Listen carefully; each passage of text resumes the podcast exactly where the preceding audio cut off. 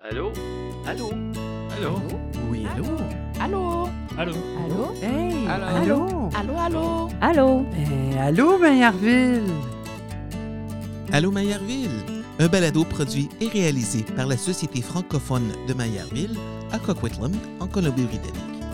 Tendez l'oreille et écoutez notre communauté francophone et francophile à travers des entrevues et des chroniques préparées par notre équipe de bénévoles. Soyez à l'écoute.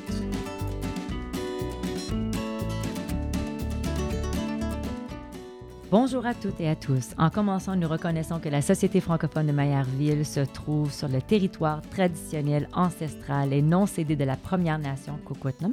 Nous remercions les Coquitlam de continuer à vivre et prendre soin de ses terres, ses eaux et tout ce qui s'y trouve. Je suis Geneviève Carlefebvre et aujourd'hui, je suis avec Castrat Tariri, Marcos Lebeau, Benoît Brisson et Valentine Maire. Bonjour tout le monde. Bonjour. Allô? Pour le mois de juin, Valentine vous présente les actualités de la Société francophone de Maillardville et particulièrement la tente attendue Saint-Jean-Baptiste. Ensuite, Castrat Tariri vous donnera de belles idées pour célébrer la fête des pères. Benoît Brisson va vous parler des applications de livraison à domicile et enfin Marcos vous présentera les actualités culturelles du mois de juin. Bonjour Valentine, qu'est-ce qui se prépare à la Société francophone de Maillardville ce mois-ci? Bonjour Geneviève. En juin, la Société francophone de Maillardville accueille l'été. On est heureux de voir Romy rejoindre notre équipe. Elle s'occupera du camp d'été, sera préposée au camp et s'occupera des correspondances euh, avec les parents. Si vous êtes un parent, j'ai entendu dire qu'il n'y avait plus beaucoup de place et que les places qui restaient étaient début juillet et courant juillet. Donc n'hésitez plus à enregistrer votre enfant dès maintenant. Aussi, on est à la recherche de bénévoles pour notre camp d'été. Si vous avez euh, quelqu'un que vous connaissez ou si vous avez un enfant ou si vous-même vous seriez intéressé par faire du bénévolat dans notre camp d'été, n'hésitez pas à écrire euh, à notre adresse mail générale ou à l'adresse mail euh, Summercamp qui est disponible sur notre site internet maillardville.com. Aussi, je suis très heureuse de vous annoncer que nous allons fêter la Saint-Jean. Oui, euh, le 24 juin, comme à chaque année, euh, on organise un barbecue convivial de midi à 15h.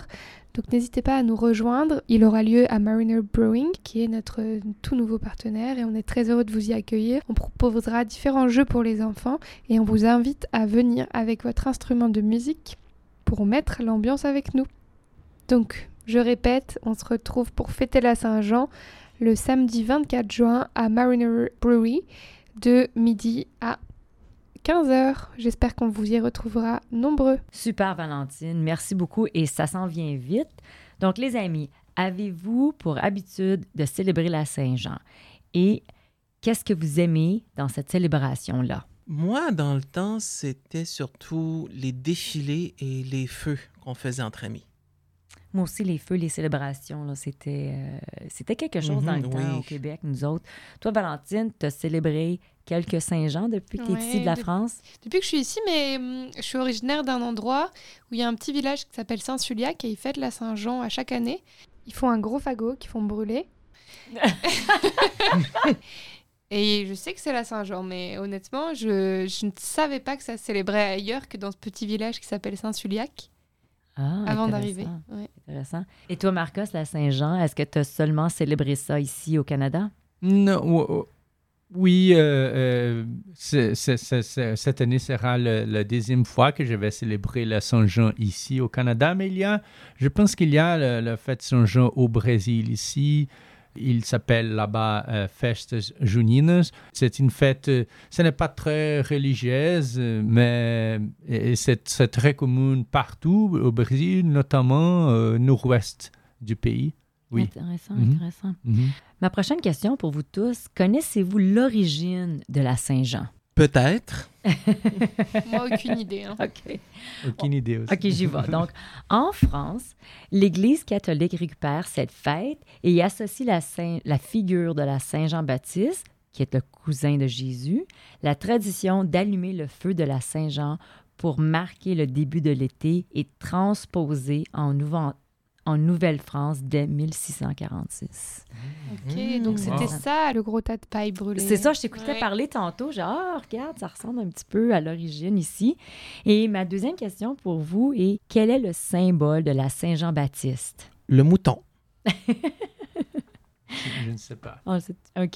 En 1999, ont été adoptés comme emblème du Québec le bouleau jaune ou le bouleau merisier, l'iris versicolore et le harfang des neiges. Donc, un hibou blanc considéré comme euh, l'un des plus beaux oiseaux du Québec, que l'on trouve aussi en Norvège. Son nom est d'ailleurs d'origine scandinave. Donc, euh, c'est ça.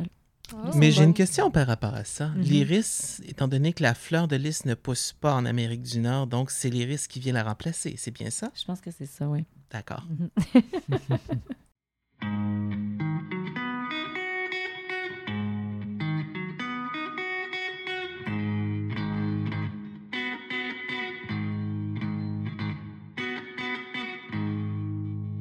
Merci, ça s'en vient vite. Mais avant cela, c'est la fête des pères qui s'en vient. Cassera, tu nous as préparé quelque chose à ce sujet.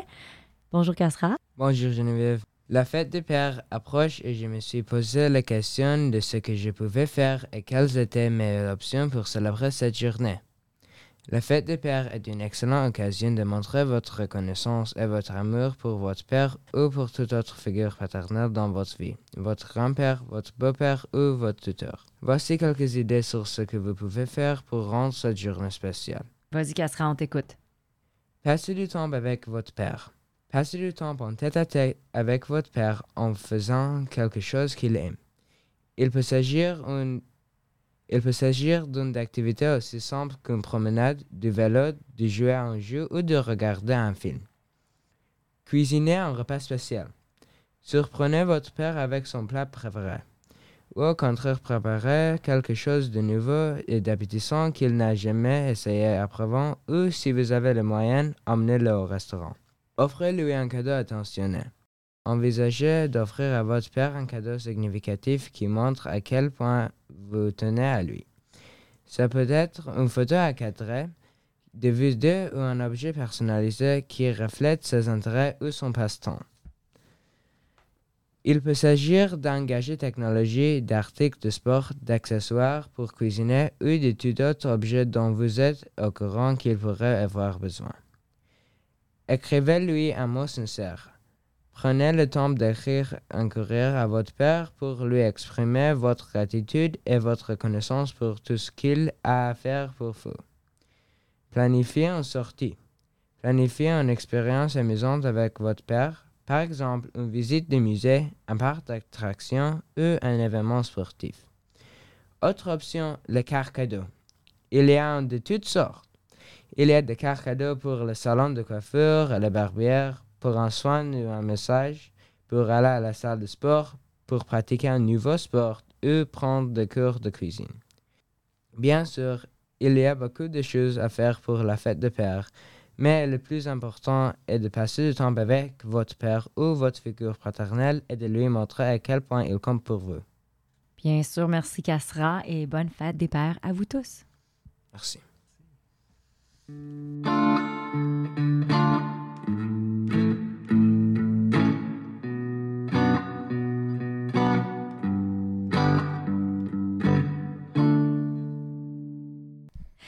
On va poursuivre avec Benoît. Benoît, tu nous as préparé une chronique sur les applications de livraison à domicile. Je suis vraiment curieuse de voir qu'est-ce que tu nous as préparé, si je vais apprendre des petites choses ici. Oui, alors les applis de, livraison à domicile ont pris de l'ampleur depuis quelques années. Plusieurs usagers, particulièrement nos amis les milléniaux, en voient l'indispensabilité dans ces applications. Ben, dans le fond, la livraison à domicile euh, n'est pas quelque chose de nouveau. Si vous vous souvenez d'il y a environ 10, 20, 30 ans, plusieurs restaurateurs offraient déjà un service de livraison eux-mêmes, souvent moyennant un minimum de livraison ou bien en ajoutant un frais fixe et les gens commandaient par téléphone. Donc, les adeptes étaient surtout des clients fidèles, euh, ceux habitant dans un rayon géographique vraiment de proximité, puis les menus étaient souvent distribués dans les boîtes à mal euh, sous forme de des clients. Et très souvent, les restaurateurs avaient à leur emploi un ou deux livreurs attitrés. Alors, les grands joueurs tels que les Uber Eats, les Skip the Dishes et les DoorDash ont changé la donne et font désormais partie de notre quotidien. Euh, ces applications-là ont pris la popularité lors de la pandémie. Elles sont faciles à télécharger, simples à utiliser et plusieurs restaurateurs ont pu augmenter leur visibilité en figurant parmi la liste de choix disponibles. Donc, l'usager est en même capable de voir en temps réel le statut de la livraison de sa commande, ce qui est bien. Cependant, ce qu'il faut se rappeler, c'est que de se faire livrer de la restauration à domicile par l'entremise de ces applications-là, plutôt que d'aller chercher notre propre commande au restaurant, ça coûte en moyenne de 36 à 57 plus cher, et si on inclut le pourboire au livreur. Ça, c'est selon une enquête du quotidien québécois Le Devoir. Si vous vous déplaciez et commandez directement, par exemple, un pad thai de chez Thai Express, le prix au menu sera, sera de 11,58 et ce prix-là va s'élever à 13,58 sur à la fois DoorDash et Uber Eats. À ce montant vont s'ajouter les frais de service, les frais de livraison ainsi que le pourboire du livreur, ce qui est pour le pourboire, c'est environ 15% en moyenne. Donc, en bout de ligne, la facture passe à 18,06 C'est presque 6,50 de plus que, que vous payez que si vous aviez pris le temps de vous déplacer au restaurant et de commander la euh, plat pour emporter. De plus, selon l'enquête du quotidien Le Devoir, il faut prendre en compte les figures suivantes. Les frais de livraison et les frais de service sont calculés séparément. Les frais de service correspondent au montant versé à l'entreprise technologique, soit Uber, DoorDash, et etc. Souvent, c'est soit un pourcentage de la facture ayant comme un seuil un minimum de 2 mais qui peut aller jusqu'à 4 Les frais de livraison, quant à eux, s'applique pour que la, commande soit livrée et ça ira de 99 sous et parfois jusqu'à 8 dollars. Souvenez-vous que ces applis vous donnent l'option de livraison ou de cueillette euh, directement au restaurant, ce qui normalement est beaucoup plus abordable si vous prenez l'option de la cueillette directe au restaurant. Et pour conclure, que vous décidiez d'utiliser ces applications pour commander de la nourriture, utilisez la bonne vieille méthode en téléphonant directement au restaurant, le choix reste le vôtre. Cependant, il suffit que de peser les pour et les contre car après tout, la commodité et le confort ont un coût. Voilà, et également, moi j'aime bien prendre en considération le prix du gaz pour aller chercher ma commande. Oui. Parce que le gaz est tellement augmenté que des fois, c'est pas si pire. Oui, c'est vrai, dans certains cas, on peut faire des aubaines, mais comme je dis, ça va vraiment au cas par cas. Car souvent, ces entreprises peuvent faire de la tarification dynamique. Donc, à certaines heures de pointe, les prix de livraison peuvent augmenter, tandis que dans les heures hors pointe, moins cher. moins justement, les prix peuvent Mhm. baisser. Donc, c'est à vérifier. Mhm. Moi, je trouve que si tu as un plat, c'est ou que tu as un ou deux plats, peut-être que ça vaut la peine. Mais quand tu as une grande commande, tu as une grosse commande, je trouve que ça vaut moins la peine parce que là, tu payes un gros surplus pour toute la commande, tandis Ouais, que là, le, que, ouais, le c'est en prix du gaz est la même chose, Ouais, c'est ouais, ça. ouais. là. Exactement. C'est ça, on apprend plein de choses. on, fait penser, on fait penser nos auditeurs là-dessus. Bien, merci beaucoup, Benoît. Euh, il est temps pour nous de passer aux actualités culturelles du mois de juin avec Marcos. Bonjour, Marcos. Bonjour Geneviève, bonjour à tous. Salut, salut. Salut! Hello! Euh, J'ai tellement hâte de partager avec vous les conseils culturels du mois de juin.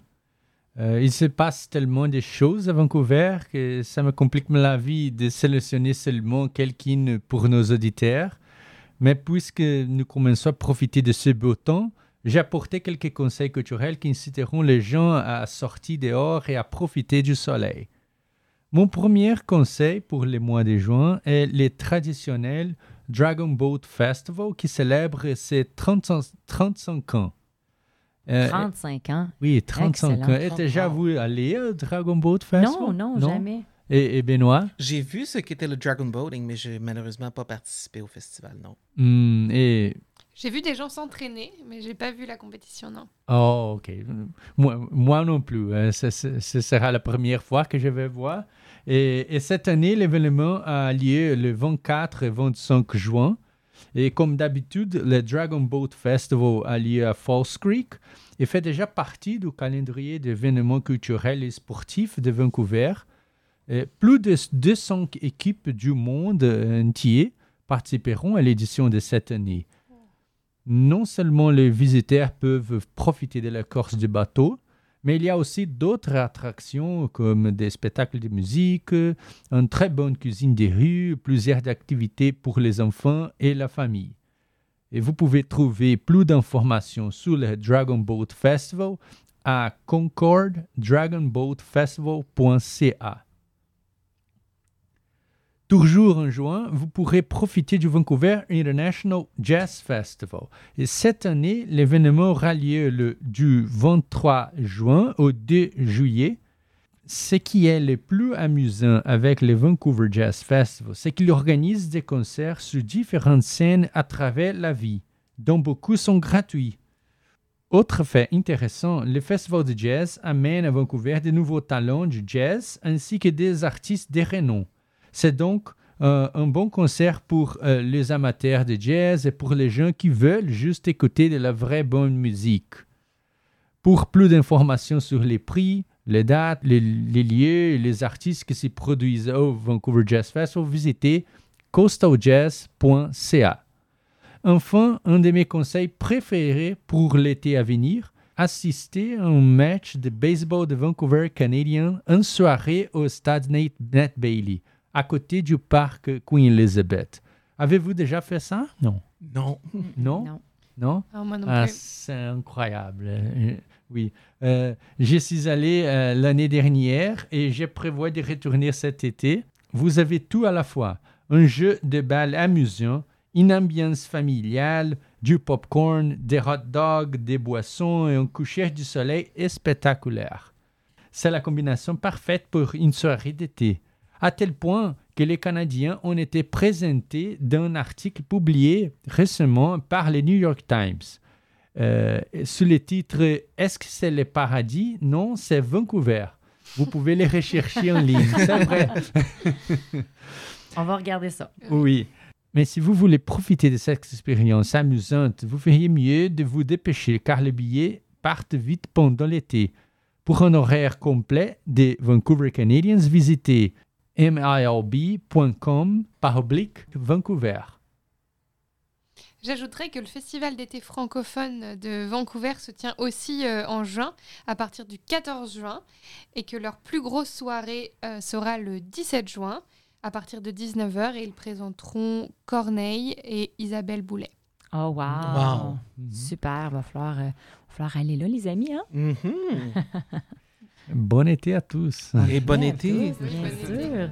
Mais merci beaucoup, chers auditeurs, d'avoir écouté cet épisode d'Allô Maillardville, un balado produit et réalisé par la Société francophone de Maillardville et ses bénévoles, Cassera, Benoît, Marcos, Valentine et moi-même, Geneviève. Un grand merci à Valentine pour le montage et la coordination. Une mention spéciale à Cassera pour la composition des pauses musicales. Si vous souhaitez réécouter, rejoindre notre équipe ou découvrir toute l'actualité de la Société francophone de Maillardville, rendez-vous sur notre site internet maillardville.com. On se retrouve le mois prochain pour l'épisode spécial d'été.